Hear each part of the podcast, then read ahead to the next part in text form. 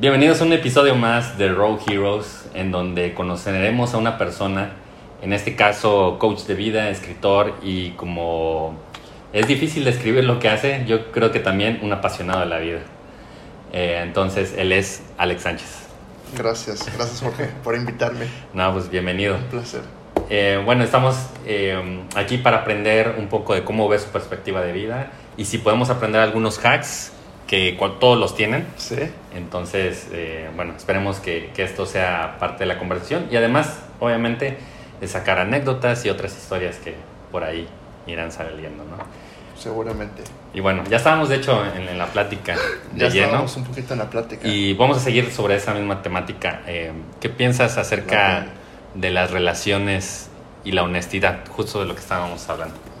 Mira, justo lo que te iba a comentar antes de empezar oficialmente detrás de cámaras es que yo creo que, y a lo mejor depende del trabajo emocional que uno haya hecho hasta ese momento de su vida, pero yo creo que mientras más trabajas emocionalmente, más pronto sabes al conocer a alguien si te ves con esa persona a largo plazo o a corto plazo, más sabes qué quieres con esa persona o a qué estás abierto. Eso creo yo.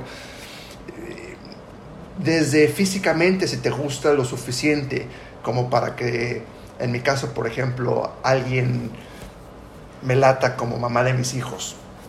Eh, y creo que muchas veces no somos lo suficientemente honestos con nosotros mismos, no queremos confrontar lo que realmente sentimos lo que eh, buscamos con alguien o lo que nos atrae de alguien y por ende alargamos demasiado, creo, alargamos demasiado una experiencia con alguien, una relación de cualquier tipo, eh, cuando muchas veces en el fondo o nunca lo empezamos, nunca, nunca, nunca le damos esa intención, alargamos el comienzo de esa intención. Sí. Eh, nos quedamos demasiado tiempo, creo, la mayoría de las personas, en, ese, en esa zona incierta, donde no sabemos bien qué somos, eh, porque se siente segura, se siente... eh, Es una zona en donde uno siente o una siente que tiene las puertas abiertas, que hay muchas posibilidades Ujú. pero creo que cuando estamos demasiado tiempo en esa zona, cuando tienes demasiadas opciones en el menú de tu mente eh, y no sabes cómo tratar a alguien, por ende esa persona tampoco te va a saber cómo tratar a ti. Ujú. Entonces creo que por eso es tan importante trabajar tanto en ti mismo, es una de las razones por las que es tan importante trabajar tanto en ti mismo, en tus heridas, porque entonces creo, en parte aprendes a discernir más rápido, de forma más efectiva, qué es lo que quieres hoy en tu vida, a qué estás abierta y a qué no. Y sabiendo eso y teniendo la fortaleza mental y emocional, entonces no conformarte o no doblarte ante alguna otra situación o proposición de alguien por el simple hecho de obtener su validación o de obtener migajas o de obtener un poquito en lugar de no obtener nada. Sí. Entonces es importante, creo. En el tema de las relaciones pasa mucho que cuando ya sea hombre o mujer tienen muchas opciones, em, por lo general ser, andar con muchas personas, mm, difícilmente tú en ese momento vas a querer formalizar con alguien. Sin embargo, eh, en algún momento eh, va a pasar, ¿no? Sí.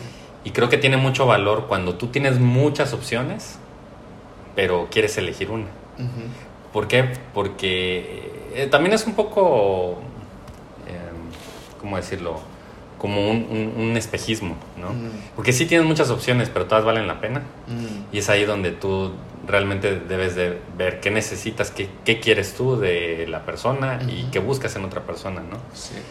Y entonces es cuando el valor de la decisión, de irte con una sola decisión, a pesar de que tengas varias, vale mucho más, Sí. ¿no? Sí. Porque es un acto consciente, es un acto de, de- de franqueza eh, y donde puede que no salgan las cosas bien. Pero al menos no estás eh, dejando nada de ti, pues. No te estás guardando nada con tal de, sentirte en la zona segura, mm. El decir, mira, este, pues voy a andar con esta chava, a ver qué sale. Digo que, que está chido también eso, pero hay que saber dónde poner un límite, ¿no? Como tú decías antes de que empezáramos, está bien fluir, ¿hasta cuándo? Exacto. Está bien, vamos viendo, ¿hasta cuándo? Ese hasta cuándo es bien importante. Y rara vez lo pensamos y aún más rara vez lo, mantenemos. Seguimos generalmente eh, empujando nuestro propio límite. Hasta que es inevitable que algo nos rompa. La razón por la que a mí no me gusta una de las razones por las que no me gusta esa zona gris, donde no hay claridad completa de qué es o hacia dónde vamos, es, eh, y creo que muchas relaciones, si no es que la mayoría están en esa zona gris, donde no hay un compromiso al 100%, somos compañeros de vida para siempre, estamos full comprometidos, o eh, somos eh, amantes o aventureros y vamos a tener experiencias sexuales una, dos o tal vez tres veces, pero hasta ahí. Exacto. La mayoría de la gente vive en medio. Y creo que una de las razones por las que eso no me gusta es porque generalmente uno se termina enganchando, o los dos y te termina arrastrando, te terminas arrastrando durante más tiempo del que, del que es sano. Y ese enganche, por lo general, ojalá y así fuera, que, fuera al mismo tiempo. Sí. Y siempre es eh, a destiempo. Cuando una persona, es como un poco la oferta y demanda, ¿no? Eh, cuando una persona está muy interesada en la otra, la otra sabe que tiene mayor atención de esa persona, entonces descuida esa parte, ¿no? Y como que dice, bueno, no necesito ponerle atención acá porque ya la tengo. Sí. Y entonces eh, olvida un poco esa parte. Entonces cuando la, otra persona entonces se cansa después de un tiempo de dar un poco más de sí, y querer que eso, eso fluya y no fluye, eh, empieza a desinteresarse en la otra persona y entonces genera el efecto contrario en la otra, ¿no? ¿Por qué ya no me pone atención? Y entonces empieza a tener más, eh, eh, pues sí, más, frecuentarla más, lo que sea, ¿no? Con tal de captar su atención. Y creo que, creo que mientras más sana uno sus propias heridas, sus miedos, más tiene la capacidad de decir sí o de decir no. Las dos. Y elige, eliges. Esto sí, y me doy la oportunidad, me doy el permiso de decir sí a esto, a esta experiencia, porque se siente bien. Pero así como puedo decir sí, también puedo decir no. Y la mayoría de las personas o no sabemos decir lo suficiente sí o no sabemos decir lo suficiente no. No sabemos, no nos damos el permiso de empezar o no nos damos el permiso de terminar. Nos da miedo, nos da miedo incluso cuando muy en el fondo de ti sientes que algo no está bien, que algo no cuadra. Eh, lo forzas y lo forzas y te forzas a ti mismo hasta que hasta que la otra persona eh, termina confesándose contigo en cuanto a lo que realmente siente y piensa o quiere. Y es ahí donde generalmente descubres o terminas por aceptar y muchas veces uno no lo acepta en ese momento, a veces conlleva de más rechazo, de más experiencias, de más sentirse ignorado, etcétera, etcétera, que lo que sentías en ese momento o durante todo ese tiempo respecto a esa persona y que algo no cuadraba y que no estaba tu esfuerzo, tu atención, tu energía siendo retribuida, normalmente es después de tanto forzarlo que la persona se confiesa y vemos que efectivamente no estábamos en el mismo canal. Pero... Y a veces es demasiado tarde. Sí, sí. ¿No? Y bueno, ¿Por qué empezamos a hablar de ese tema? Ya como dijimos, tú eres coach de vida. Sí. Eh, ¿tú podrías eh, darnos un panorama de lo que a ti, tú con tus clientes, eh, si es un problema muy fuerte las relaciones o te consultan más a ti por otra relación, otra, otro tipo de cosas como laboral o, no sé, metas en la vida? ¿O es algo que, que por lo general es lo principal por lo que te busca? Yo creo que energéticamente uno en todo en la vida crea sus filtros. Yo estoy abierto a coachar a alguien, a ayudar a alguien eh, en diferentes aspectos de sus vidas. Pero el área que a mí más me apasiona son las relaciones, especialmente las románticas. Eh, que la relación con el padre y la madre van muy de la mano. Entonces, generalmente entra dentro de la conversación. Eh, así como la relación que tiene uno. Yo lo que creo es que toda la vida son relaciones. Tenemos una relación con nuestro pasado, con cada experiencia que hemos tenido, dolorosa, placentera, tenemos una relación con nuestro futuro, con nuestros deseos, con cada emoción que tenemos dentro de nosotros o que sentimos, con cada idea que nos llega, que nos nace. Tenemos una relación con nuestros miedos, con nuestras inseguridades, con cada parte de nosotros, las partes de nosotros que nos gustan y que presumimos y expresamos y que nos hacen sentir orgullosos y fuertes y hábiles, y las partes de nosotros que consciente o inconscientemente escondemos y suprimimos y tratamos de eliminar, porque en algún momento de nuestra vida asociamos esas partes de nosotros, esas formas de ser, con eh, vergüenza y con culpa y de forma negativa y destructiva. Y esas partes de nosotros son igual de importantes que las partes de nosotros que mostramos abiertamente que esas partes escondidas las mostramos sin darnos cuenta.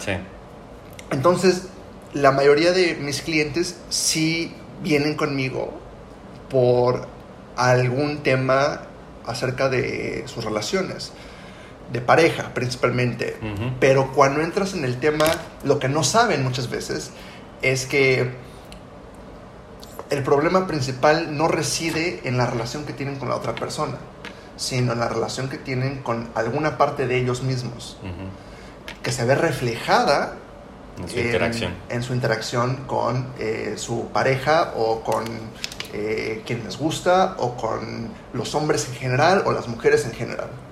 Son patrones, ¿no? Que ya tenemos debido a nuestras experiencias previas y que repetimos y a veces no nos damos cuenta. Y es ahí donde la estamos cagando siempre. sí, es un entrenamiento para toda la vida. Sí. Oye, y, ahorita, em, evidentemente el tema de las relaciones creo que es un, tema que nos apasiona a los dos.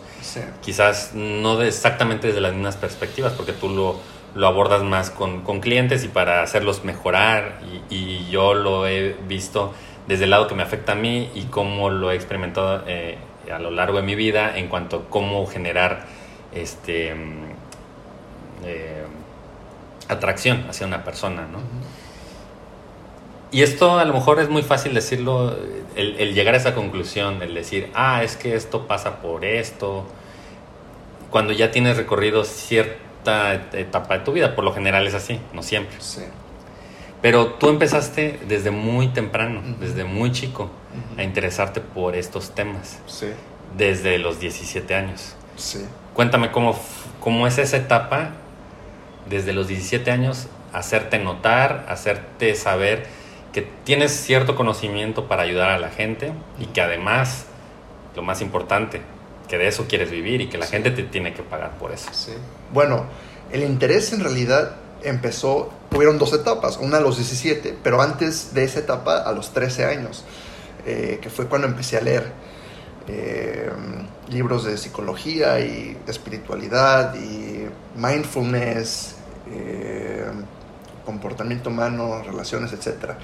A los 17 me empecé a dedicar de forma oficial a intentar coachar. Hoy digo intentar coachar porque a lo largo de estos años, de más de 10 años, he ido evolucionando mucho y mis ideas han ido cambiando. y mi forma de ser y mis creencias han ido cambiando. Eh, pero bueno, en cada etapa de mi vida y de mi carrera como coach eh, y de mi viaje como estudiante y aprendiz, que es como principalmente me veo, eh, obviamente he ido evolucionando y cada etapa ha sido como ha tenido que ser, ¿no? Y he podido ayudar a quienes en ese momento se me acercaron. Eh, y sí, a los 17 años decidí adentrarme al 100% y, y no buscar por otros lados. Eh, fui a un evento de Anthony Robbins a los 18 años, y porque a los 17 todavía eh, no sabía si lo podía hacer al 100%. Todavía había mucha inseguridad en que si realmente ibas a, querer hacerlo. Sí, sí, exactamente. Eh, no quemaba mis barcos aún. y por ende no conquistaba la isla, como decía Anthony Robbins. Entonces a los 18 años fui a un evento de él y regresando del evento, no hubo vuelta atrás. Eh, empezó toda una aventura de, de multiplicar mis intenciones por entenderme a mí mismo y entender, y mis acciones por entenderme a mí mismo y entender a otras personas, entender situaciones. Y en esa búsqueda de querer entender todo más profundo, acerca de las relaciones, acerca de los humanos, eh, de nuestro comportamiento, nuestras emociones. En esa búsqueda fui compartiendo, porque una forma de aprender es compartir. Eh, es una de las bellezas de escribir, eh, que también por eso me apasiona el escribir. Porque cuando escribes o cuando conversas con alguien, escribir es conversar contigo mismo de alguna forma. Y cuando conversas contigo mismo o con alguien más, una de las razones por las que lo hacemos no es nada más por conectar con alguien, sino porque tus propias ideas y tus propias eh, experiencias se vuelven más claras.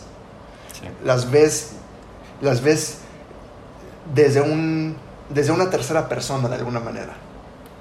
Entonces, eh, al poder ver tus experiencias que estás conversando, que estás compartiendo, eh, al poder verlas con un espacio entre tú y ellas, es más fácil, es más fácil verlas de forma más completa, más de la verdad. Eh, y el cliché de que la verdad te hará libre, creo que es cierto, es cierto. Eh, el problema es que muchas veces creemos que ya conocimos toda la verdad acerca de alguna situación y decimos, es que ya entendí la situación y no me siento libre. Yo lo que creo es que cuando la verdad aparentemente no sea suficiente, incrementa la dosis. Incrementa la dosis.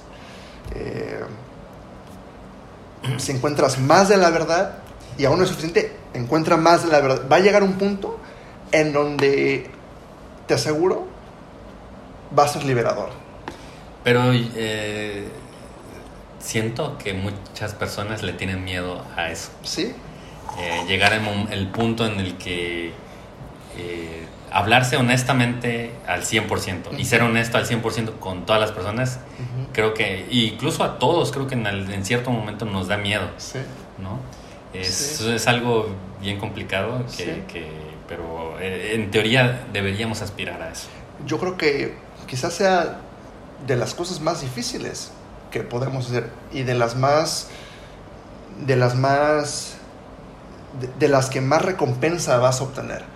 Eh, y la mayoría de la gente como dices nunca empiezan esa, esa aventura. Es una aventura el descubrir la verdad y el expresar la verdad de lo que piensas de lo que sientes el ser más crudamente honesto contigo mismo y con otras personas, es la aventura más grande que puedes decidir tener en tu vida, porque no sabes qué va a pasar. Así es. Y por miedo la mayoría de las personas, y todos lo hacemos a diferentes grados, filtramos demasiado, buscamos estrategias, tratamos de manipular, porque al final lo opuesto a la verdad es manipulación. Y la palabra manipulación tiene connotaciones muy negativas, pero de una u otra forma todos intentamos manipular las situaciones que estamos viviendo, o lo que sentimos, o lo que creemos, o lo que la otra persona percibe de nosotros. Yo siento que las connotaciones negativas de, la manipulación también depende mucho que, hacia dónde quieras ir, porque eh, también podrían haber connotaciones positivas, sí, ¿no? Sí. Eh, que no necesariamente lo utilices para engañar, denostar, eh, ofender, etcétera, a, a, una persona, sino que lo utilices para que tú mejores, para que tú eh, evoluciones como persona, ¿no? Yo creo que lo que puede uno hacer es aprender a ser honesto de forma más elegante o de forma más, en inglés diría smooth. Eh, o más suave. Más suave. No dejar de ser honesto, pero tampoco tienes que ser grosero, ni eh, pedante, ni esas cosas. Sí, sí. Y, eso se, se va mejorando con la práctica. Es una habilidad. Sí, se va mejorando con la práctica, con el darte ese permiso de ser más honesto contigo mismo y con otros. Eh, digo, sabes que he tenido experiencias, y a lo mejor nos adentramos un poco en ese tema en algún momento, con eh, plantas medicinales. Una de las bellezas de tener ceremonia, por ejemplo, con ayahuasca o con peyote o con hongos o con rapé, es que no hay escapatoria una vez que decides, una vez que decides trabajar con, con esta planta, eh, con esta medicina, eh, y está dentro de ti, no hay nada que puedas hacer. Y, y, te confrontan a tu verdad y te muestran mucho más de la verdad que no has visto, que no has querido ver, a la que has estado cegado y en esa confrontación con la verdad acerca de experiencias dolorosas que has tenido, por ejemplo, en tu vida, y donde asumiste algún rol y no has cambiado ese rol desde entonces, y mientras más piensas que ese ha sido tu rol y mientras más piensas que lo que pasó fue tal cosa, más se fortalece esa misma idea. Una de las bellezas de tener experiencias con ayahuasca, por ejemplo, es que esos filtros que tú te has puesto para no ver más de la verdad, porque nos da miedo la verdad. Entonces creo que inconscientemente nos cerramos a ella. Es que ayahuasca rompe tus filtros, los desgarra completamente y te muestra mucho más, pero mucho más de lo que siempre ha estado ahí. Y al tú decidir en ese momento rendirte ante la verdad y confiar y abrirte y recibirla y verla, eso es sanador. Aceptar la verdad de algo es sanador. Cuando una pareja ya no quiere estar contigo, generalmente intentamos convencernos de que él o ella se lo pierden de que se van a arrepentir, de que no nos valoraron. Está bien, y hay un tiempo para todo, para ese duelo, y es muy válido, es necesario incluso, pero creo que llega un punto, y escribí un poco de esto en mi último libro, Naked, llega un punto en donde podría ser más liberador decir, no fui suficiente para él o para ella. Y está bien. Yo para él o para ella no soy suficiente. Sí. No soy lo suficientemente atractivo. Prefieren a alguien más. Ven más valor en alguien más. Y está bien. Llegar a ese punto de cruda honestidad está bien. Desde su contexto, desde su mundo, hay alguien más que él o ella piensa es más suficiente que yo. Ahora, no quiere decir que desde el mundo de otra persona sea lo mismo. Claro, que es lo que te iba a comentar. Eh, el rechazo en general, creo yo, y es una forma muy personal de verlo, no tiene que ver con lo que eres como persona al 100%. ¿A qué me refiero? Cuando tú, por ejemplo, en el caso de la atracción, vas con una chica y tratas de ligártela, depende cómo te acerques a ella, es, eh, puede ser que tengas éxito o no. Pero si te llega a rechazar, no necesariamente te está rechazando a ti como persona. Lo que está rechazando es la situación que quizás la pusiste en ese momento. Es decir, a lo mejor tú le hablaste en frente de sus amigas y se avergonzó. Y quizás en otro contexto hubiera estado encantada, pero así no. Y entonces lo que está rechazando es la situación. Quiere huir, quiere alejarse de eso, no le gustó, etcétera, etcétera. Y así más o menos pasa en todas, creo yo, en todas las circunstancias. Es decir, en una, en una relación de pareja, lo que la otra persona está huyendo de ti, está rechazando, no eres tú como persona en general, lo que significa si, si eres una persona valiosa o no. Lo que está rechazando de ti son ciertas actitudes, ciertas cosas específicas que ella ya no tolera, que ella ya no está dispuesta a ceder más de su tiempo y de su esfuerzo para que eso prospere. Y entonces uno se engloba en esos pensamientos que te acabas de decir de, es que yo como persona no valgo, ¿no? Eh, hay alguien mejor que yo. Y va más allá aún. Eh, lo que esa persona está rechazando es la parte de ella o de él que que está expresando o que siente que tiene que expresar. Tenemos conflictos con diferentes partes de nosotros. Entonces,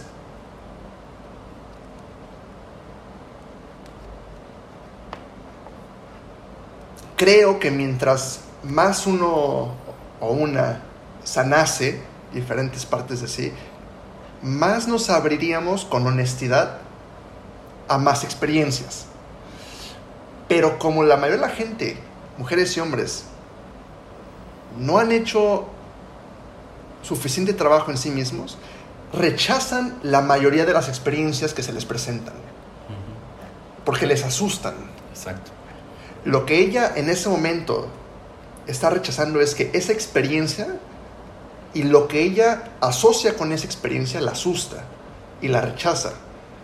Como dices, no te rechaza a ti específicamente, rechaza lo que ella cree de esa situación por sus experiencias pasadas, conscientes e inconscientes. Exacto.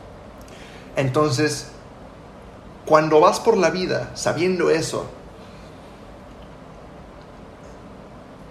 te tomas todo menos personal. Ese es el punto al que iba a llegar. Cuando te tomas las cosas menos personales, una, te afecta menos el rechazo, venga de donde venga, y dos, lo tomas como herramienta para mejorar. Porque obviamente sabes que hay algo detrás de ese, de ese rechazo también no significa que no, ah, entonces no hay problema, no. También hay un, mensaje detrás del rechazo. ¿Qué, ¿Por qué en esa situación en específica fracasaste?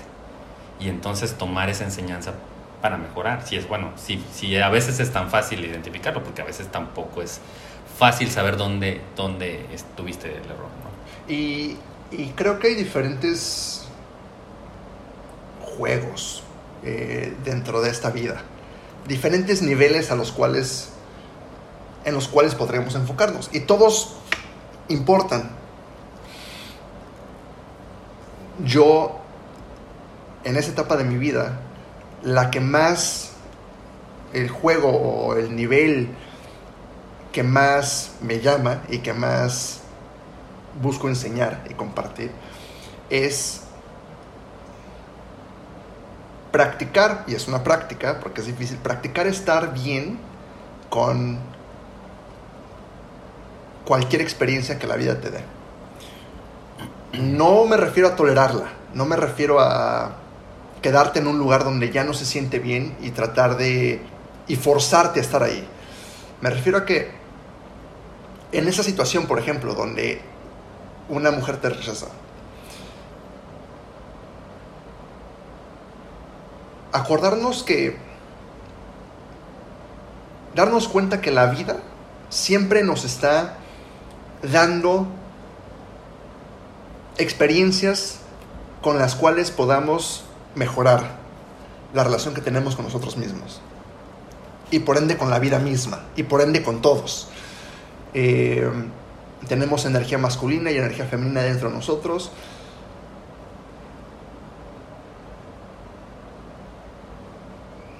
Y generalmente como hombres, si nos atrae alguien, buscamos y esa persona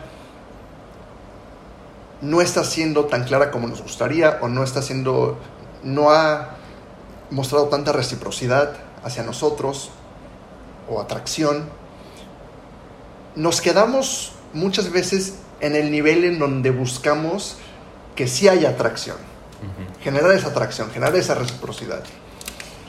Y ahí creo un nivel más profundo, en donde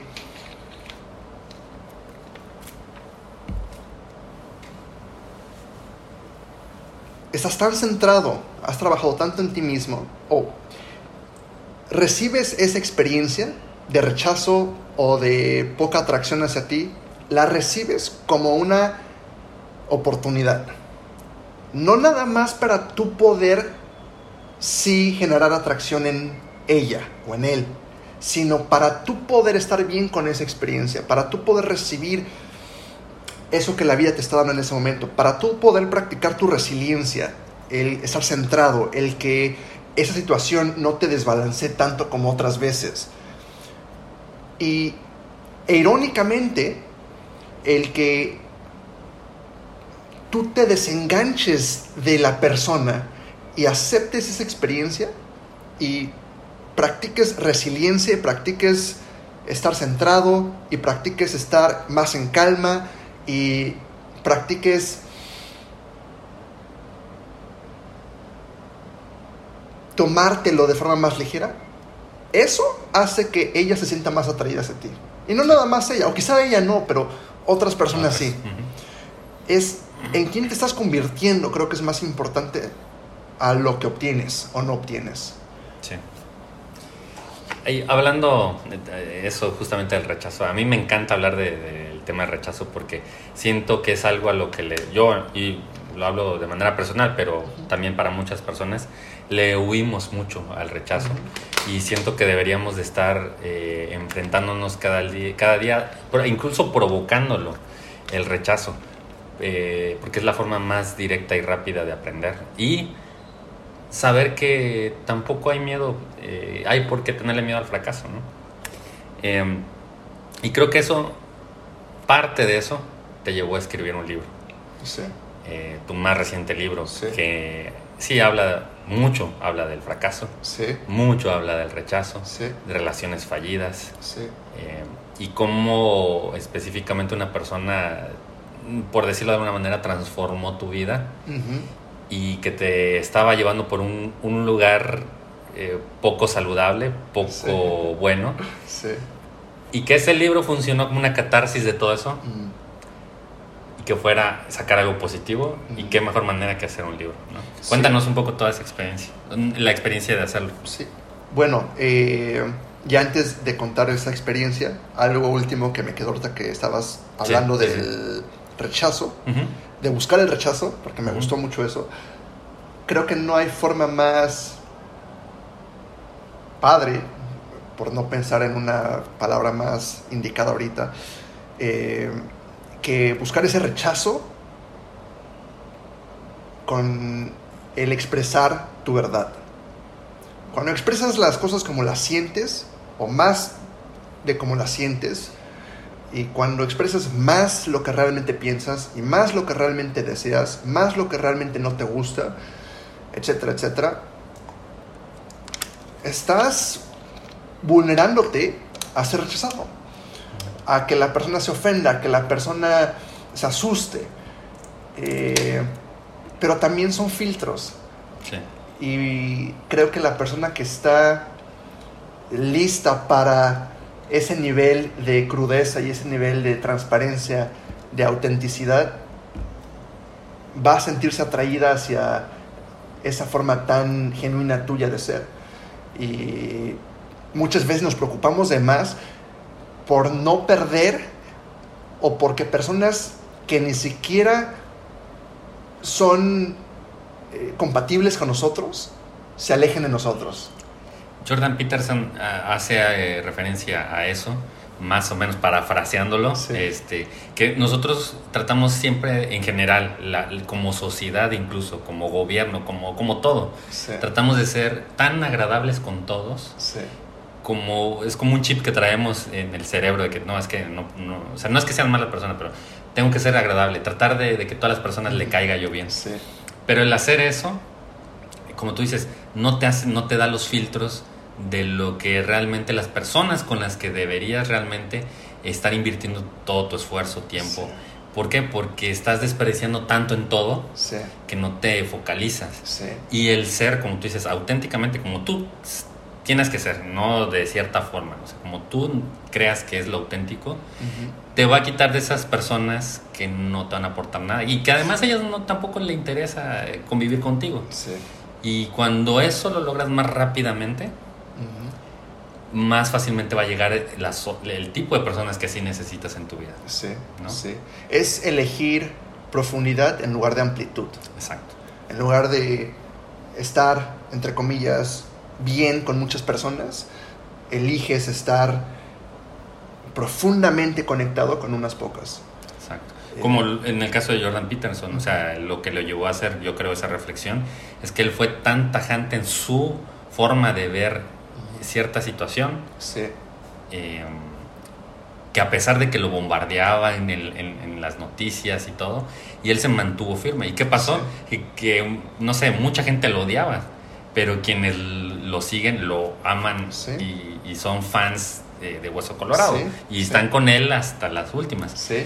Y esa es, creo que, la meta que debemos aspirar. Encontrar a tu manada. Exacto. Y la única forma de encontrar a tu manada, sea pequeña o sea eh, de unas cuantas millones de personas, como Jordan Peterson, es eh, ser lo más auténtico que pueda ser, lo más real que pueda ser, lo más honesto que pueda ser. Y como dice él, asumir las consecuencias positivas y negativas. Eh, y creer, como dice él, confiar en que sea lo que sea que suceda a partir de tu honestidad, de tu expresar la verdad, lo que suceda, confiar en que es lo mejor que pudo haber sucedido. Independientemente a lo que parezca, independientemente a cómo tú lo percibas con tus propios filtros. El que algo se siente incómodo, el que algo asuste, el que algo no guste, no quiere decir que no sea lo mejor que pudo haber sucedido. Entonces, eh, creo que conlleva esa fe, esa confianza profunda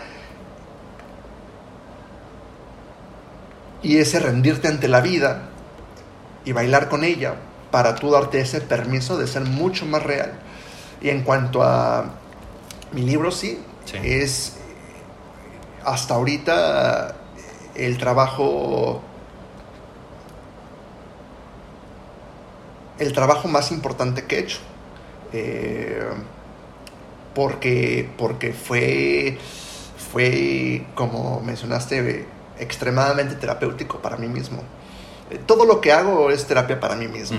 Eh, yo uso a mis clientes y se los digo para coacharme a mí mismo y por eso disfruto tanto también lo que hago, porque, porque sé que voy a compartir, voy a encontrar nuevas ideas o voy a entender más ciertas ideas. Razón por la cual, eh, una, una de las razones por la cual existe este podcast. Exacto. Terapia Sí. para mí. Sí, sí, sí, sí. Razón por la que en el fondo hacemos todo, Sí. pero Pero algunos más conscientes que otros, ¿no? exactamente, pero todo lo que hacemos en la vida, toda interacción que tenemos con otro ser humano es buscar un intercambio de información y energía. Exacto. Eh, y, y- y- y- y lo disfrazamos de trabajo, lo disfrazamos de amistad, lo disfrazamos de romance, de sexo. Al final lo que buscamos es sentir una energía distinta a la que estamos sintiendo o complementar la energía que ya tenemos dentro. Y este libro me ayudó a, a entender mucho más mis relaciones en general, porque en él comparto de forma muy cruda, muy honesta, eh, las experiencias románticas más importantes que hasta ese momento había tenido en mi vida. Y todo lo que hasta ese momento había aprendido acerca de las relaciones, de la sexualidad, de la atracción, el amor, la comunicación, la separación, eh, el dolor, el sufrimiento, el sanar, etcétera, etcétera, la memoria. Entonces, es un libro que me llevó dos años desde, desde gestación hasta terminarlo, pero el 80% de este lo escribí en, en 6, 7 meses tal vez. ¿Qué fue en un viaje? ¿Estabas en, en India? No, eh, estaba, empecé en, empezó en Europa, luego Tailandia, dos meses, eh, y ahí fue donde, donde, donde me enfoqué mucho más, y en Bali fue donde entré en un flow state. Y en el libro, eh, sí, comparto, se lo dedico a mi exnovia. Ese flow state, tú dijiste, tiene que suceder, ¿no?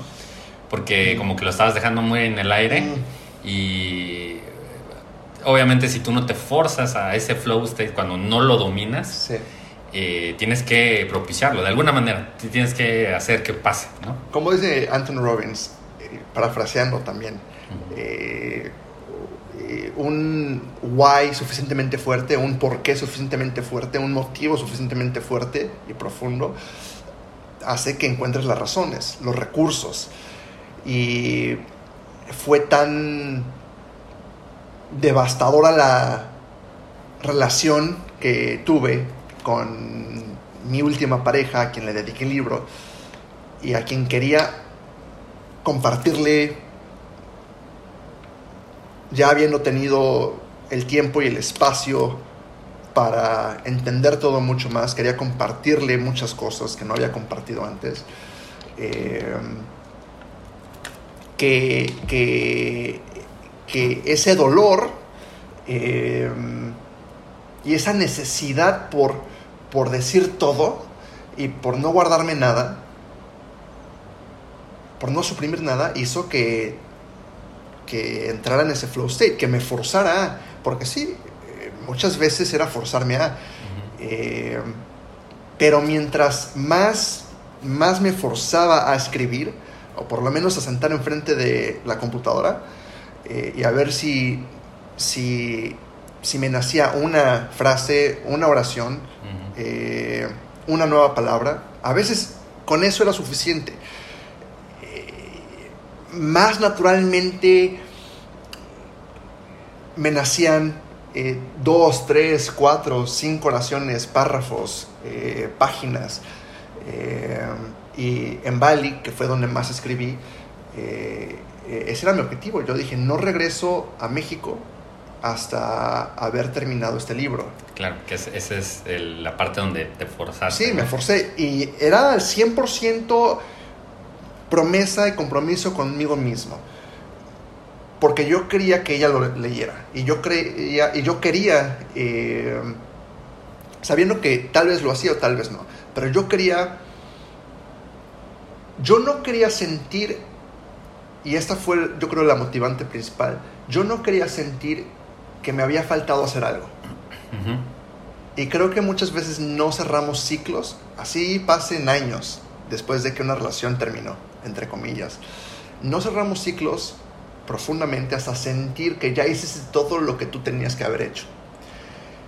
Y muchas veces ese tener que haber hecho no necesariamente es de forma directa con la otra persona, sino aprender lo que tenías que haber aprendido, sacarle el jugo que tenías que haberle sacado, encontrarle el valor que tenías que haberle encontrado. Hasta que no haces eso, puedes distraerte y puedes suprimir y puedes pretender que el pasado quedó atrás, pero el pasado te sigue y lo vas cargando. Y mientras menos lo confrontas, te va a alcanzar. Más pesa.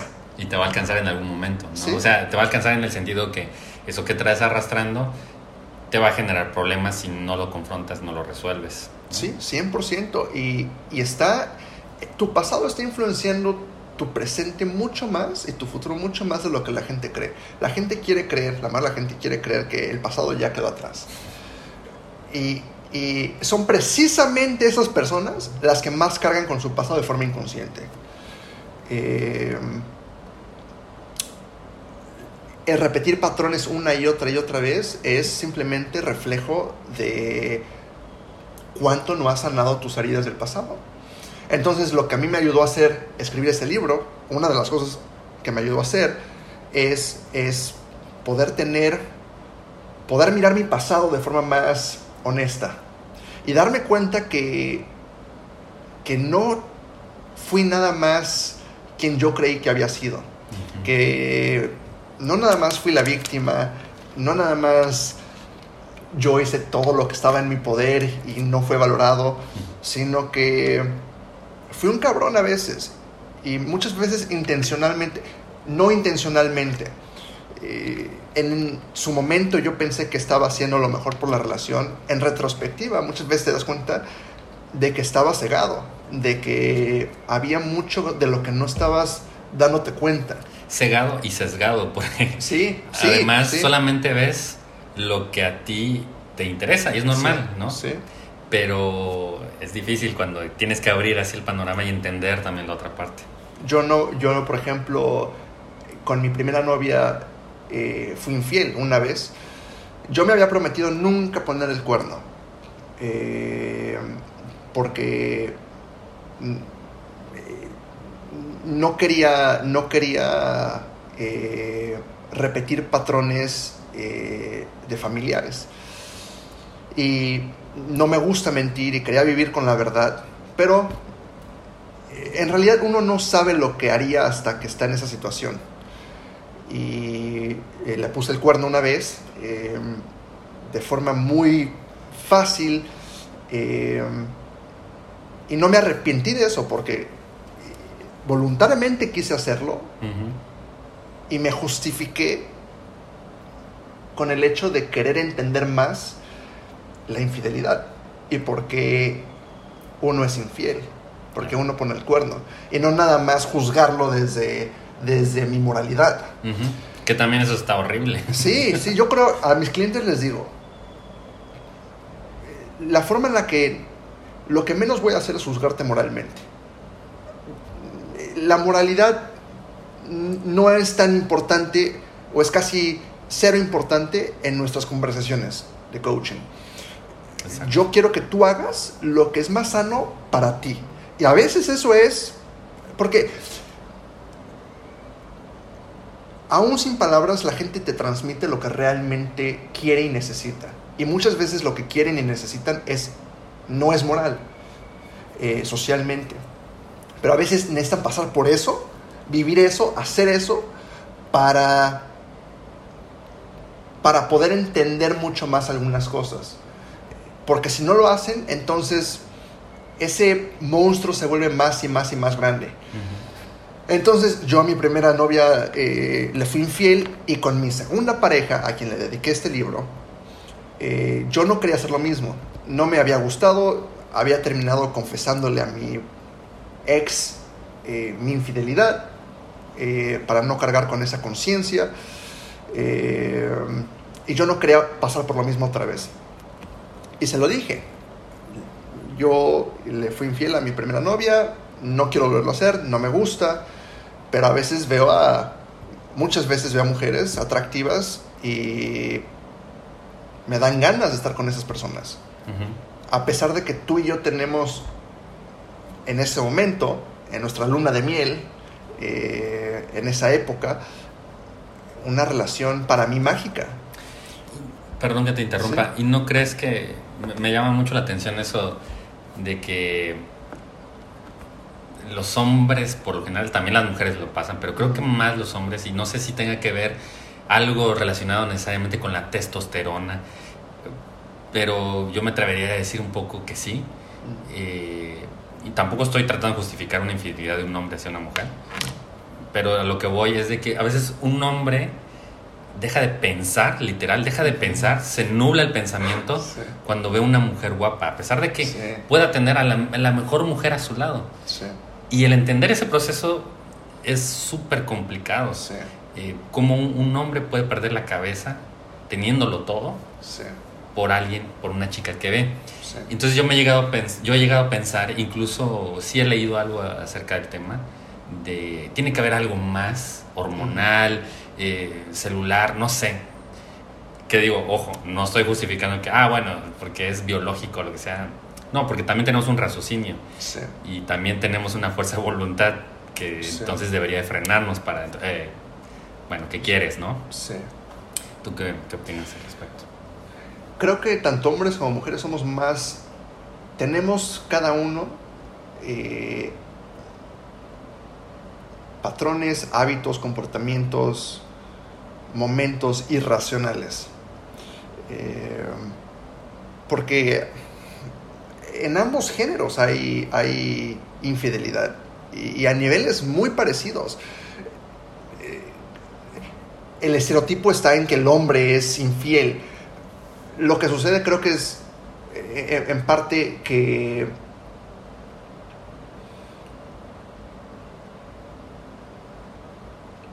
la naturaleza de la mujer, de la energía femenina, es, es distinta a la de la energía masculina. Que todos tenemos ambas energías dentro de nosotros, pero en la mayoría de los hombres, la que, la que es más fuerte, en el fondo, es la energía masculina y lo contrario en las mujeres. Y creo que la energía femenina busca se rige por lo que por lo que siente. Es es es es esclava de sus emociones. Y, y suele justificarse suele justificar sus acciones porque se sintió correcto en ese momento. Sí. pero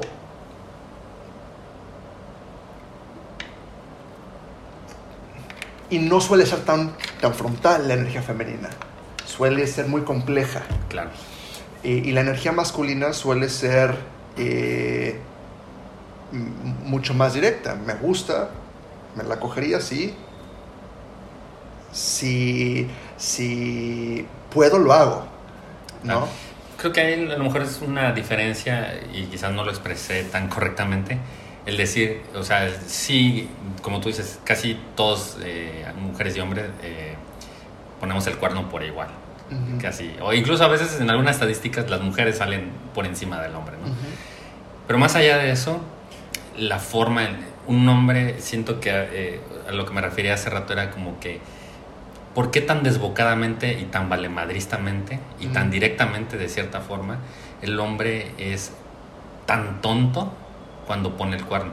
Mm, Y una mujer no, una mujer eh, quizás porque si sabe que va a hacer algo indebido, eh, o bueno, algo que no es honestamente correcto, eh, trata de ocultarlo y, y- y de llevar eso de, de la mejor forma, quizás para no herir tanto a la otra persona. Es como la sexualidad. La mayoría de las mujeres eh, esconden más su yo sexual. No lo, no lo expresan tan abiertamente como los hombres. Una mujer se siente atraída hacia hombres, una mujer heterosexual, eh, pero no, lo, no es tan obvia generalmente como lo somos nosotros. Eh, somos más descarados generalmente. Razones pueden haber distintas, depende desde qué ángulo lo veamos, filosófico, biológico, eh, psicológico, que en parte creo que todo está eh, entrelazado. Eh,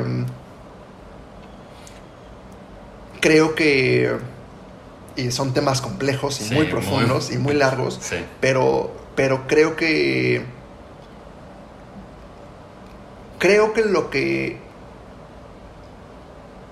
creo que algo que podemos entender un poco más o reflexionar como hombres, por ejemplo, incluso mujeres, es muchas veces creo que buscamos esa esa variedad de mujeres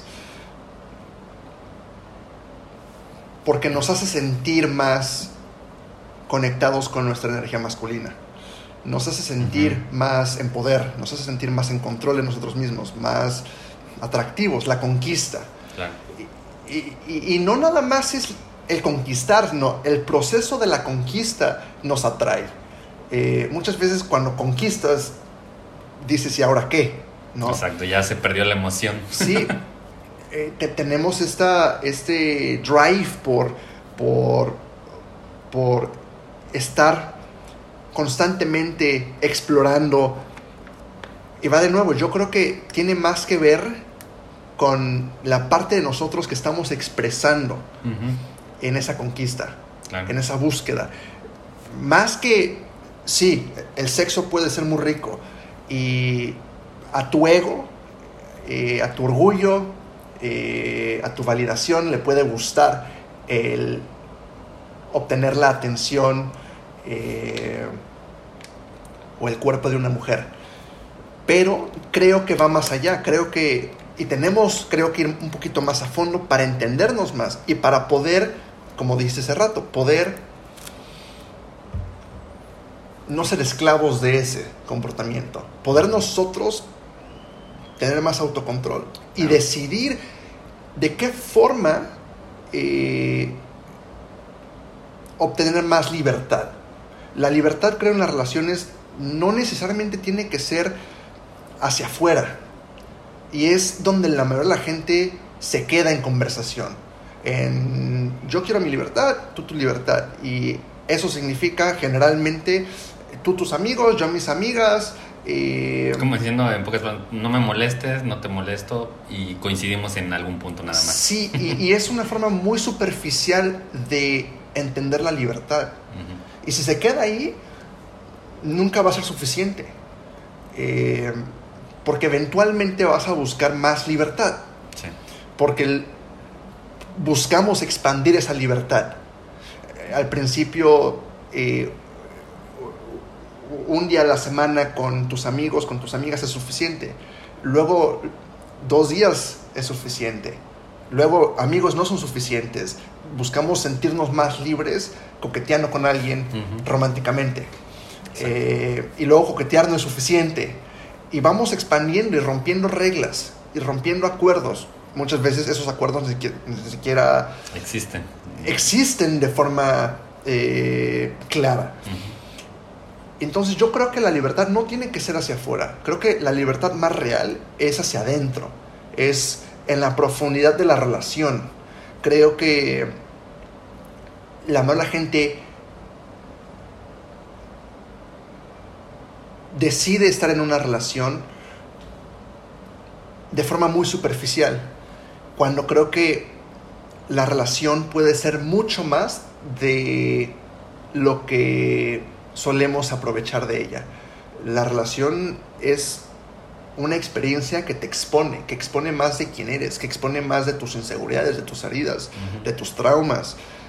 Y muchas veces cuando esas heridas, esos traumas, esas inseguridades, esas debilidades, esos limitantes son expuestos, la otra persona o eh, uno mismo, si me expongo, si me siento expuesto, solemos correr, Sí, porque no nos gusta sentirnos expuestos, sí.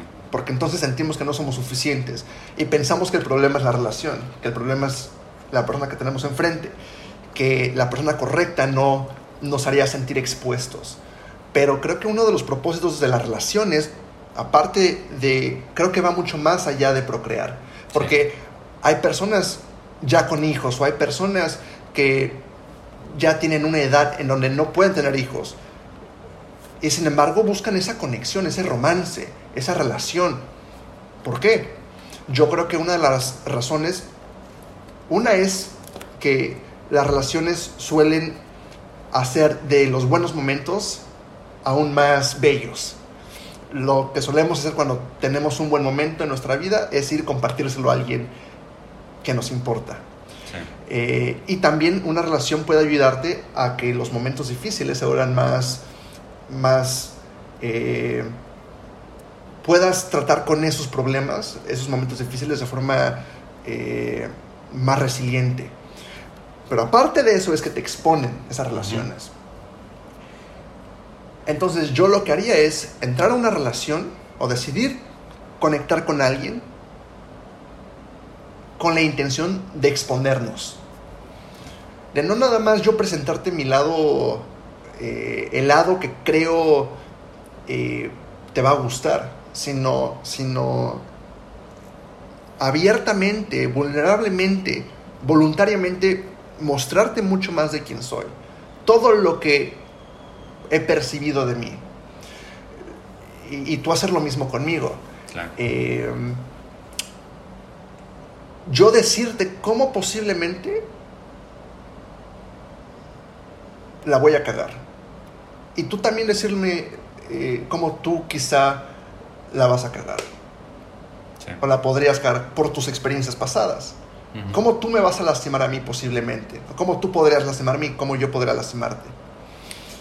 Hacer eso, entonces decir, ok, ¿existe la posibilidad? Sí, porque nuestro pasado ha visto esa faceta de nosotros. Cuando eso suceda, o si eso podría llegar a suceder, ¿qué vamos a hacer al respecto?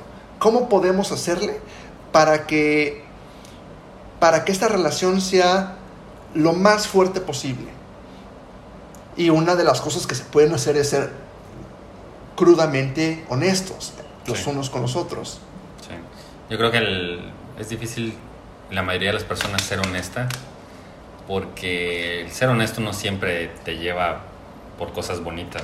Hay cosas que van a ser difíciles decirlas, pero existe el tienes que. Si quieres evolucionar, si quieres ir a otro, otro punto, ¿no? Y a veces eso, confrontar verdades, eh, es lo más complicado. Es lo que nos mantiene viviendo experiencias tan similares una y otra y otra vez con nosotros mismos, que evadimos demasiado. Algo nos incomoda y lo que solemos hacer es luchar contra ello. Huir. Huir, resistirlo. Eh, y, mientras más resistes, menos resiliente te vuelves. Porque la resistencia es la energía empleada para evitar que entre. La resiliencia es la energía empleada para permitir que entre y que no te destroce. Pero creo que creo que eso nos hace tanta falta practicar. Es lo más importante que podemos practicar, creo yo. El, el abrirnos a lo que es, el el permitir que lo que está sucediendo suceda y, sentirlo, dejarnos sentir, no correr, no distraernos. Hay momentos para distraerte, hay momentos para no prestar atención, sí, pero practicar más y más y más el permitirte sentir esas emociones de las que tanto has huido y confiar en que al permitirte sentirlas, algo muy bello ocurre.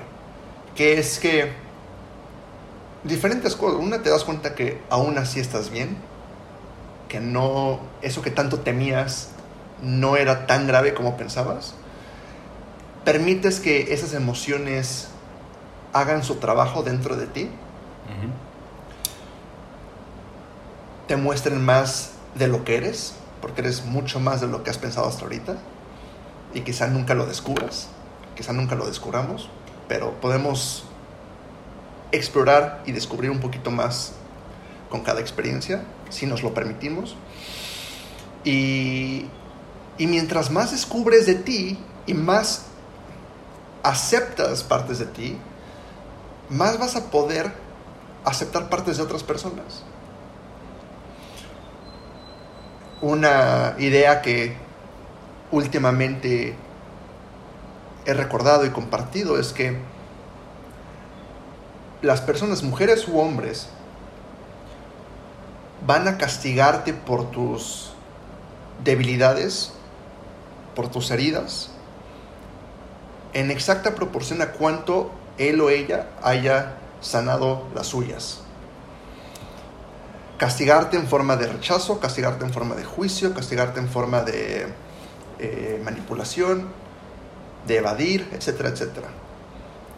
Mientras más uno trabaja sus heridas y más sanas, más compasión tienes por alguien más, más entiendes y más buscas conectar con esa persona. Pero cuando no has sanado esa herida y, e inconscientemente la ves reflejada en otra persona, lo que solemos hacer es, es huir o criticarlo. Sí. Porque lo que estamos viendo es a nosotros mismos. Entonces, en el tema de las mujeres y hombres, yo creo que nos vendría bien el ver las relaciones, la atracción incluso cuando estás apenas conociendo a alguien, cuando algo que una mujer haga te incomode, y tuve una experiencia con Peyote muy conectada con energía masculina y femenina, donde me confrontó a el hecho de lo mucho, de lo muy incómodo que en muchas ocasiones me he sentido cuando siento energía sexual en el ambiente y no sé qué hacer con esa energía sexual. Por eso durante mi vida he evitado y no me han gustado, aunque en alguna etapa de mi vida iba a antros, generalmente no me gustan. Y llego y me quiero ir. Porque hay energía sexual. La gente lo acepta o no. Sí, pero creo que es una energía sexual muy condicionada y muy banal y muy Sí. superficial. Porque, así brevemente, las mujeres van a los antros sabiendo que van a ser muy eh, eh, cotizadas, por decir de alguna forma. Y sea la mujer que sea, ¿eh? incluso las que en, en su vida normal no se sienten tan agraciadas, les gusta ir a, a los antros porque saben que se van a arreglar bien, se van a maquillar, etcétera, y por lo menos una persona en el antro se le va a acercar a intentar, eh, pues, eh, invitarle algo o besarla o lo que sea, ¿no? Sí. Y quieras o no, eso es un levantón de ego para las, Sí. para las chicas, ¿no? Y el hombre, por su parte, eh, es una, una batalla eh, entre todos los que están ahí, mucha Sí. competencia eh, y un ambiente muy tóxico para Sí. tratar de establecer una relación con alguien. Sí. Que todo es tan superficial, todo está en un juego tan armado. Yo lo veo como un, un coliseo Sí. donde avientan a los dos, de los dos bandos Sí, sí. y se tratan de hacer pedazos, pero incluso hasta en los mismos hombres. Y ellas nada más esperando la carnicería. Eh, Es una forma, sí. Algo así. Eh, eh, eh, creo, que es, creo que es muy así. Y creo que en general, en cualquier situación y circunstancia, somos muy así. Somos muy. Tenemos nuestras máscaras. Eh, el antro suele ser donde las mujeres pero, pero siento se que el antro de. es lo como... magnifica. Exacto, es como la lupa de la vida, pero O raves, o- exponenciado Ujú. feamente. Sí, sí, sí, sí. Y, y yo, y a mí no me gustan y los evito.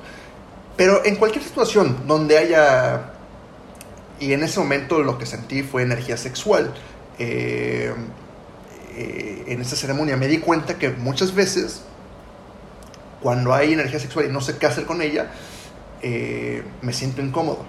Pero no nada más energía sexual, entre comillas, sino cuando no me siento en control de una situación, me siento incómodo Ya. y busco algo para intentar tener el control. Y me di cuenta de eso, por ejemplo, en esa ceremonia de peyote. Habíamos como 50 personas aproximadamente en medio de la selva y mi experiencia, que puede ser diferente para cada persona, en ese momento mi experiencia fue que me conectó mucho con mi energía masculina, porque en ese momento es lo que yo necesitaba. Tu experiencia puede ser muy diferente, Sí. ¿no? Que quede eso claro. Y desde mi perspectiva, por como yo me sentía, fue que a las mujeres, muchas de ellas muy atractivas, las conectó con su energía femenina. La energía femenina bailando, fluyendo, eh, bailando elegantemente, bellamente, eh, salvajemente, que se sentía como una seducción desde mis ojos desde mis ojos parecía energía sexual que yo no sabía hacer, que yo no sabía qué hacer con ella. Porque generalmente cuando estoy con una sola persona me es más fácil tomar el control. Pero en ese ambiente, en esa circunstancia, dije, ¿qué hago con esa energía que estoy sintiendo? Con esa atracción que estoy sintiendo. Ujú. Cada quien está teniendo su experiencia terapéutica, pero estoy sintiendo esto, ¿qué hago? Eh, y había una chica al lado de mí, yo juraba, sentía una energía sexual tan fuerte por ella eh, de Nueva York. Que querías dar la vuelta y besarla. Sí, no, pero yo estaba y yo trataba y yo, una parte de mí quería agarrarle la pierna. Pero dije, no, Alex, a ver, aguántate. O sea, a lo mejor ella dice, ¿qué estás haciendo? A lo mejor ella no está sintiendo lo mismo. Exacto, sí. No, y aparte, en un estado alterado, Sí. es difícil eso, ¿no? Sí, pero yo, yo decía, es que, es que si... Y habíamos tenido una plática muy pequeña antes de empezar. eh, y yo, yo, yo empezaba a jurar que si esto no paraba, íbamos a terminar teniendo sexo ahí, en la selva. Y empecé a decir, bueno, ¿y qué van a hacer las personas? ¿Nos van a separar o nos van a dejar ser como parte de nuestra experiencia terapéutica? Y entonces la música, que es parte de estas ceremonias, música en vivo con los maracames, yo no sabía que maracame significaba chamán, el chamán del peyote. Eh, hay un restaurante en Cancún que se llama Maracame. ¿No lo conoces? No, no lo conozco. Ah, bueno. Ah, es muy conocido en Cancún. Iré a visitarlo. ¿Y qué hay peyote? No, no sé la verdad, pero, pero yo creo que la verdad gente no sabe eh, qué eso significa. ya, los dueños han de ser de por allá. Sí, sí, sí, sí, han de haber tenido ya sus experiencias. Sí. Eh, en fin, empiezo a sentir esta energía sexual y una parte de mí empieza a, bueno, empecé a sudar y a sentir mucho calor en general porque hacía calor y dije, me voy a quitar la playera y voy a ir a bailar. Había fuego en medio, las mujeres estaban bailando alrededor del fuego, cada una en su propia experiencia. Nada era regla ni nada era eh, Libre, todo. indicación, sí. Eh, y cada una de forma individual, ¿no? Y personas sentadas, personas acostadas, cada uno con su experiencia. Y yo dije, voy a ir a bailar alrededor del fuego con las mujeres. Y me llegó una idea, que fue, ¿realmente te quieres quitar la playera y quieres ir a bailar porque hace calor? ¿O quieres robar foco? ¿Quieres llamar la atención? ¿Quieres ver si alguna de ellas eh, se siente atraída por ti? Y dije, ¿cuántas veces en mi vida, de forma muy sutil, he buscado llamar la atención? He buscado... Llamar la atención es una forma de sentirte más en control. Sí. Soy parte de, me están viendo. ¿Cuántas veces lo has hecho? Hasta a veces compartir una historia en Instagram. ¿Cuántas veces realmente no te nace y no es genuino y no es algo que quieras compartir sin recibir nada a cambio? ¿Cuántas veces es porque quieres que alguna persona lo vea y ocasionar una reacción en alguien? ¿Cuántas veces? Y tú te lo justificas y tú te distraes de la verdad. Y dije, muchísimas, muchísimas. Y gracias a Dios, al universo, esa energía sexual se contuvo y se transformó, se transmutó en un sentir de conexión con la tierra, en un sentir de fuerza, de resiliencia, de calma, de control interno. Y entendí, gracias también a la música, que es música medicina y tiene propósito, eh, y a lo que yo estaba viviendo en mi vida en ese momento, entendí que mi trabajo como energía masculina no es llamar la atención, no es la forma de obtener la atención de una mujer, ir y bailar alrededor del fuego junto a ella, Ujú. o quitarme la playera, o decirle algo. Mi trabajo es contener el espacio para que la energía femenina sea lo que tenga que ser, aparentemente me incluya o no, y que ese es el acto de amor más grande que puedo darme y que puedo darle a alguien más. Energía masculina contiene, es la tierra conteniendo al océano. El océano es energía femenina. Y Fluye. Fluye. Y puede ser tormenta, puede ser río, puede Se ser... amolda al- al- a lo que lo contiene. Exacto. Y lo que energía femenina busca, lo que una mujer busca, es ese contenedor. Lo necesita. No se sabe contener a sí misma. Las mujeres generalmente necesitan de alguien que las contenga. Alguien a quien poder expresarle todo lo que sienten y que las escuche y sentirse notadas. Ah. Porque esa parte sentimental es como que la desborda, ¿no? En, Exacto. en todos los sentidos. Y es una práctica. El contenerte a ti mismo primero, sentir lo que sientes, no evadirlo, no distraerte, sentir lo que sientes y aceptarlo. Y está bien sentir lo que sientes. ¿Sientes miedo? Siente el miedo, está bien. ¿Sientes rechazo? Siéntelo, está bien sentir rechazo. ¿Sientes vergüenza? Está bien sentir vergüenza, siéntelo. Culpa, lo que sea que sientas. Eh, tristeza, frustración, celos, ansiedad, etc. Está bien, siéntelo. Pero contén tus reacciones. Claro. Conténlas. Cuestiona el qué te está haciendo sentir de esta forma. Y en ese cuestionamiento encuentras más de la verdad. Y en esa verdad encuentras más liberación. Y en esa liberación, naturalmente, te das el permiso de contenerte más. Y de ser un contenedor para energía femenina. Y practicar el que ella pueda expresar sus diferentes partes. Ella lo que está buscando inconscientemente, una mujer no lo sabe de forma consciente, la mayoría de las mujeres. Lo que están buscando es poder expresar todo aquello que son todo lo que no pudieron expresar desde niñas. Esto era bueno, esto era malo, esto te daba atención positiva, esto te daba atención negativa. Pero eso que han suprimido necesita salir. Y muchas veces sale en forma de infidelidades. Claro. Y los hombres también.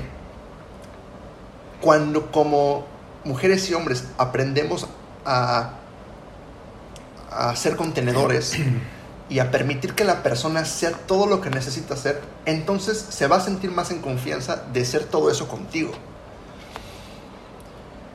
Y eso es algo que entendí. Eh, y que la vida en sí es no nada más energía femenina, pero también es energía masculina. La vida te dice, sé lo que quieras ser.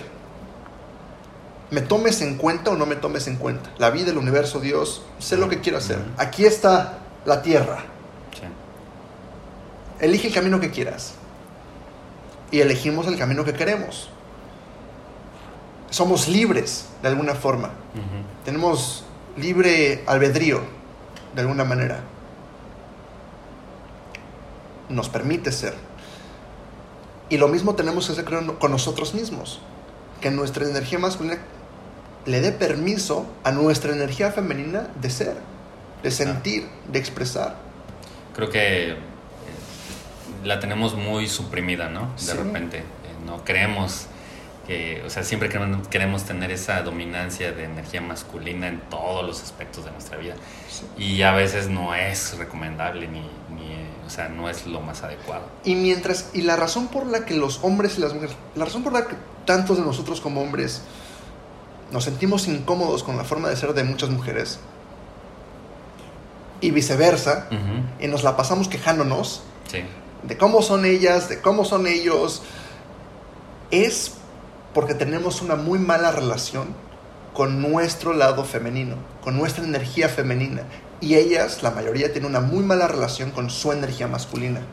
Y voy a tocar un tema que no quería tocarlo, pero creo que viene nada más para así, no, no, no, Va. no quiero, no quiero profundizar mucho en eso, pero creo que en tiempos recientes Sí. Ah, ya.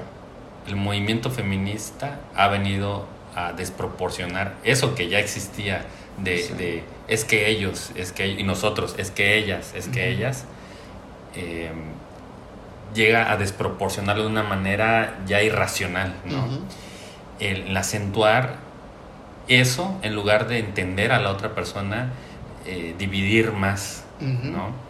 En el sentido que, como tú decías, eh, no existe en el caso de las mujeres, no, no existía eh, tratar de comprender esa, esa, esa energía masculina y por qué los hombres son como son. Ujú.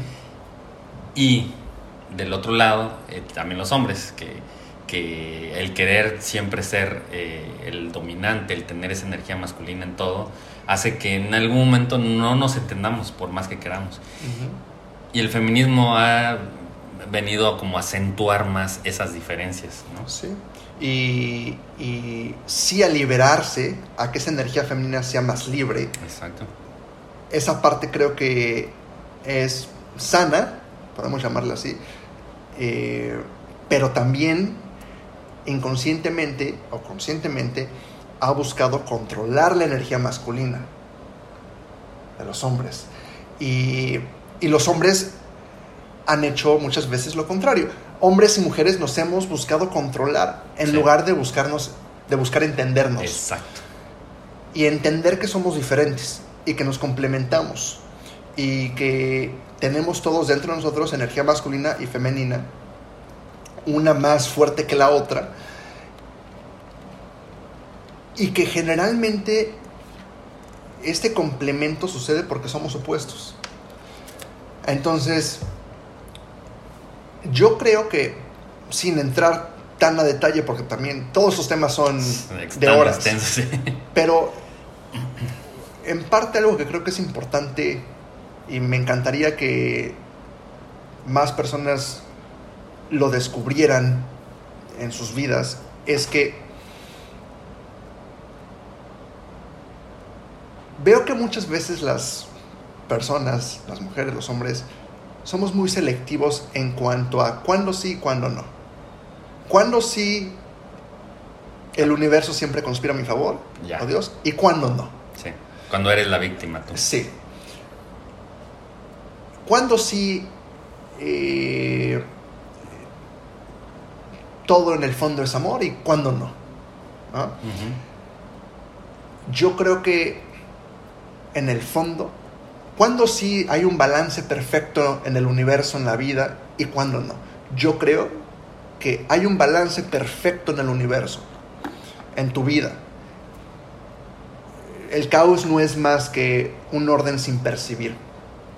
El problema son nuestros filtros, nuestras perspectivas, el nivel desde el que estamos viendo al mundo, la justicia. Una mujer, si piensa que hay un desbalance entre energía masculina y energía femenina, es porque no está notando la totalidad de la realidad. Porque si vamos situación por situación, hay muchas situaciones en donde los hombres sentimos, y a veces es incluso desde este nivel de realidad muy claro, que somos, entre comillas, víctimas de comportamientos o formas de ser de mujeres. Y lo mismo les pasa a ellas. Pero solemos tener una percepción muy limitada de la realidad. Y creemos que el mundo es como nosotros lo estamos observando y nada más. Claro. Y tendemos mucho a eh, eh, dicotomías, sí o no, blanco o negro, Sí. femenino o masculino. Y a veces hay puntos intermedios que a veces esos son los que ayudan a, a congeniar mejor ambas, ambas posturas. Sí. Porque normalmente es- esas posturas son radicales. Sí. Si tú dices, es que yo soy mm, completamente masculino, es alguien súper ra- radicalizado, ¿no? Y, o el opuesto, alguien sumamente femenina, ¿no? Y alguien que solamente piensa que, por ejemplo, una religión es mala, ¿no? Y el otro que no, este, los ateos son malos. Todo lo que se va hasta las orillas, Sí. creo que es, ahí es donde está el problema, ¿no? Sí, Con la religión, eh, la gente suele, creo que la mayoría de la gente suele creer que hay dos opciones. O eres ateo, o eres religioso, eh, cristiano, eh, judío, y que, y que no puedes sentir o conectar con un Dios distinto, o con una descripción, una versión de Dios diferente al que muchas veces, del que muchas veces los ateos huyen de. Yo fui ateo en algún tiempo y... Yo también, en algún tiempo dije, pasé por esa... Primero etapa. fui agnóstico y después ateo. Y me acuerdo que en la etapa, bueno, en tanto en agno- agnosticismo y ateo, eh, a veces me preguntaban, ¿crees en Dios? Y yo, no. Y entonces me decían algo así como, "En- entonces no eres católico. O no, no, más bien... em, Eh, No eres católico, entonces no crees en Dios. Exacto, Sí. exacto. Algo así. Exacto, me preguntaban, ¿eres católico? Y yo, no. Entonces no crees en Dios. Y cuando era agnóstico, "Ah, es que estamos hablando ya de un tema tan complejo que yo decía, bueno, es que una cosa no va con la otra, ¿no? Sí. Eh, ahorita afortunadamente se va abriendo cada vez más el panorama Sí. de, en cuanto a ese tema. Sí. Este, me alegra que ya la gente ya no piense eh, en ese tema de blanco y negro Sí, sí. y cada vez van, va ampliándose más las cosas, ¿no? Y, y, y es eso, es, es, creo que todos esos temas, la calidad de nuestra vida creo que aumenta en proporción a cuánto eh, dejamos de ver todo como blanco o negro, como bueno o malo, positivo o negativo, como víctima o villano o héroe. Cuando te das cuenta que, que en la misma historia tú has sido tanto víctima como villano como héroe. Y a veces hasta al mismo tiempo. Al mismo tiempo, exactamente. Y, y, y- y- como Nietzsche decía, o sea, más allá del bien y el mal, o sea, no es, no existe lo bueno o lo malo. Eh, todo es lo mismo, simplemente la diferencia es en cantidad, en proporción eh, y en perspectiva también. Entonces creo que mientras más descubrimos valor en todo, porque si no, no existiría, creo yo, porque no creo que la vida, el universo, Dios gastarían energía o habría algo creado, algo en nuestra realidad que no tuviese valor, porque si no, ¿por qué existe entonces? Eh, creo que mientras más podemos encontrar el valor en las experiencias difíciles, dolorosas, en lo que no nos gusta, en las formas de ser que nos incomodan de alguien, mujer u hombre, más vamos a poder disfrutar nuestra vida. Y creo que y más nos vamos a abrir a todo lo que la vida tiene para ofrecernos. Estamos más cerrados de lo que pensamos.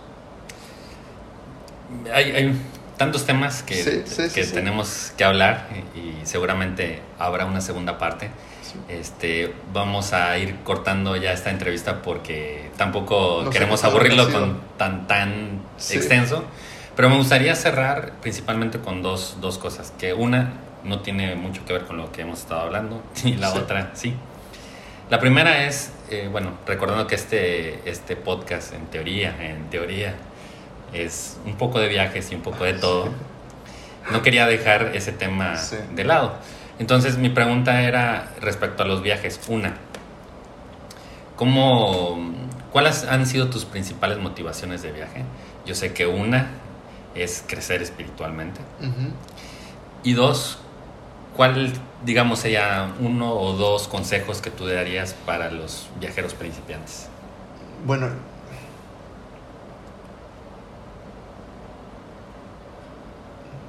la primera pregunta de motivos por los que he viajado han sido distintos. Eh, también depende desde la perspectiva en la que yo lo vea, eh, momento a momento. Una vez estando en París, una chica en nuestra primera y única conversación a los cinco minutos me preguntó de qué estaba huyendo. Eh, nadie me lo había preguntado tan tajantemente.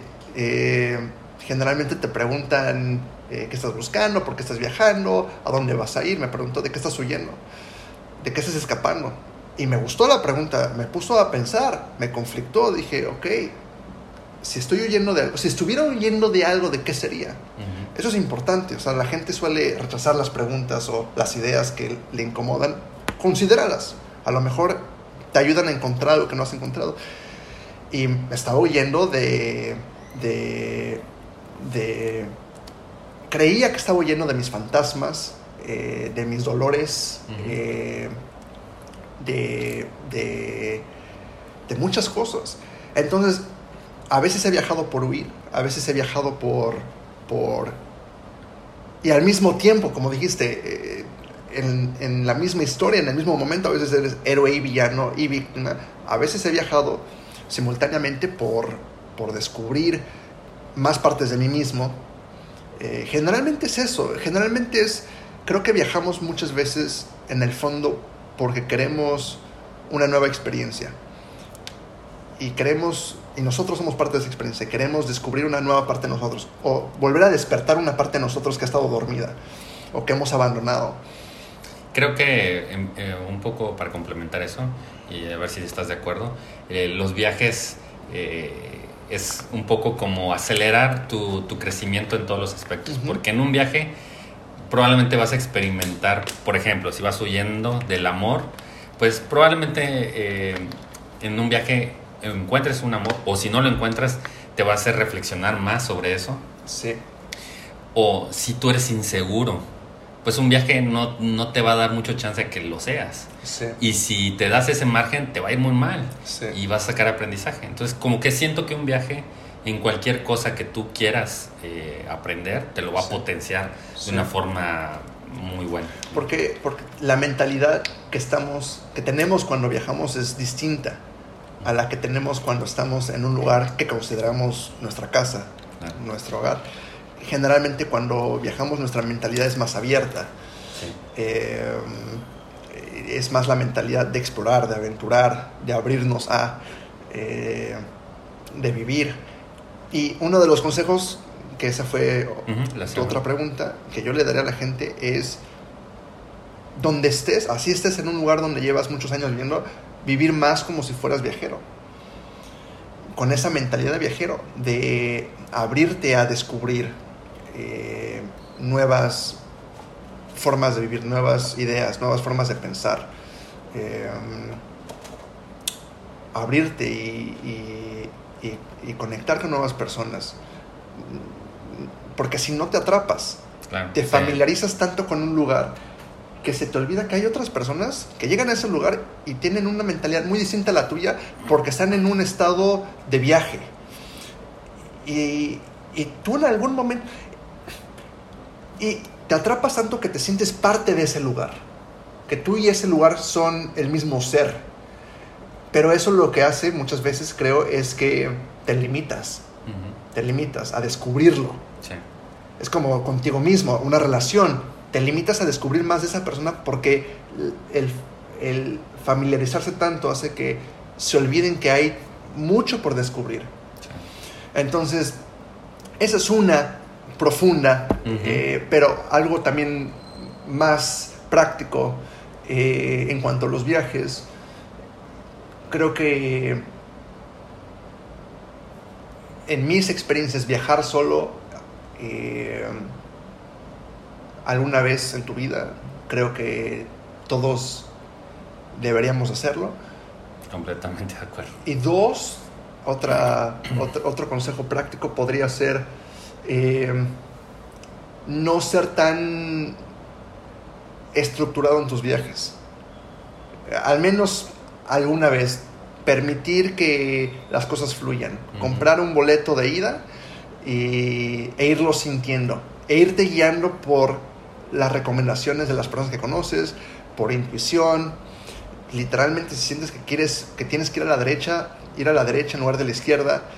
Eh, A ver hasta dónde te lleva eso. a ver hasta dónde te lleva. Eh, y tres, tal vez, ir a lugares que quizá no son los más eh, Turísticos. turísticos, típicos, eh, De moda, ¿no? de moda, vistos en Instagram, sino saber que hay eh, lugares bellísimos y muy ricos eh, que, que pueden ser, eh, que a lo mejor van a ser un match perfecto contigo. Está increíble. Sí. Coincido con, con todo lo que dijiste. Sí. Y ya para cerrar esta entrevista, ¿cómo te gustaría que la gente te recordara si el día de mañana dejaras de existir? Mm, bueno, de hecho, sabiendo que esa es una posibilidad, Claro. eh, decidí escribir eh, un, un poema. Iba a escribir todo un libro acerca de esto, pero me di cuenta que al menos hasta ahorita no era necesario. No había suficiente para escribir hasta este momento en mi vida respecto a ese tema. Pero eh, hice un escrito para la gente que más amo y que más me importan, por si mañana muero, ¿no? Eh, porque quiero que estén bien, El- el- digo, es- es- ahora sí que te me adelantaste por completo al... al- al, este- Y a lo mejor, y te lo iba a leer, pero ¿qué me ibas a preguntar? Pero el- hacia donde me, me gustaría llevarte es la, o sea, una frase. Mm. Algo, o sea, porque la gente obviamente no te va a recordar por un escrito, ni todo lo que Sí. contiene ese escrito, sino si, si tú pudieras, que estuviera en tus manos, que la gente te recordara por algo, por algo que tú escribiste o algo en específico, ¿qué sería? Digo, a lo mejor no es la respuesta que estabas esperando, pero, No, no, no, pero no que, que, que Alex, que amé intensamente, am- intensa y profundamente. Eh, eso me gustaría que, que- que mi familia recordara que, y que tuvieran presentes y que lo tuvieran como ejemplo para ellos mismos, eh, mis exparejas, eh, a las que aún amo, que, que se llevaran eso y que sintieran que, que fueron amadas profundamente. Eso sería lo más importante. Eh, mis amigos, eh, no sé. Porque creo que es lo más importante en la vida. Amar y genial. dejarte amar. Está genial y eh, esta pregunta, o sea, es- me gusta porque Sí. te hace... Es difícil Sí. eh, sintetizar tantas cosas que Mm. te- a lo mejor te gustaría que la gente recordara a ti, como en una sola frase o en un solo fragmento, que a veces te puede llevar incluso a cosas que no habías reflexionado, ¿no? Sí, sí, me gusta esa pregunta. Y eso sería, que amé intensamente y que viví eh, como quise, eh, con lo que pude y que no tengo arrepentimientos. Perfecto. Sí. Pues muchísimas gracias nuevamente por esta, esta entrevista aquí en el podcast de Rock Heroes. Gracias, Jorge. Eh, es- queda súper abierta la invitación para Sí. u- u otro podcast u otros, porque Sí. hay muchísimos temas. Sí, sí. Aquí nos pudimos haber aventado otras dos horas fácilmente. Seguro. No sé ni cuánto llevamos, pero Pero creo que, creo que eh, incluso si tocamos diferentes temas, hubo mucho, hubo suficiente valor. sí, Fueron muy ricos exacto. esos temas, la conversación. Y antes de que nos despidamos, este, ¿cómo te pueden contactar? Eh, ¿Tus redes sociales o correo? Lo más fácil sería eh, con mi Instagram, eh, ¿Qué es es? Coach Alexander Sánchez. Ok. Lo vamos a poner ahí, en los cualquier- comentarios para que... Hay cualquier cosa que necesiten, me pueden mandar un mensaje directo. ¿En Instagram y Sí. en Facebook estás también? ¿O En no? Facebook, pero digo, en Facebook también si quieren. eh, Pero es personal el Facebook. es personal, tengo una página de figura pública, casi no la uso, la verdad. Lo más fácil sería en Instagram, Instagram, Coach. Alexander Sánchez. Perfecto. O un correo a coachalexandersánchez.gmail.com Perfecto, entonces ahí están. Vamos a poner ahí eh, en, el, en el texto para Perfecto. que quien quiera- te quiera contactar para una pregunta, una consulta o lo que sea, Sí, ahí directamente contigo. seguro ¿no? que sí. Gracias. Pues bueno, esperemos que les haya gustado esta entrevista, hayan sacado mucho aprendizaje de Alex y nos vemos en la próxima de Road Heroes.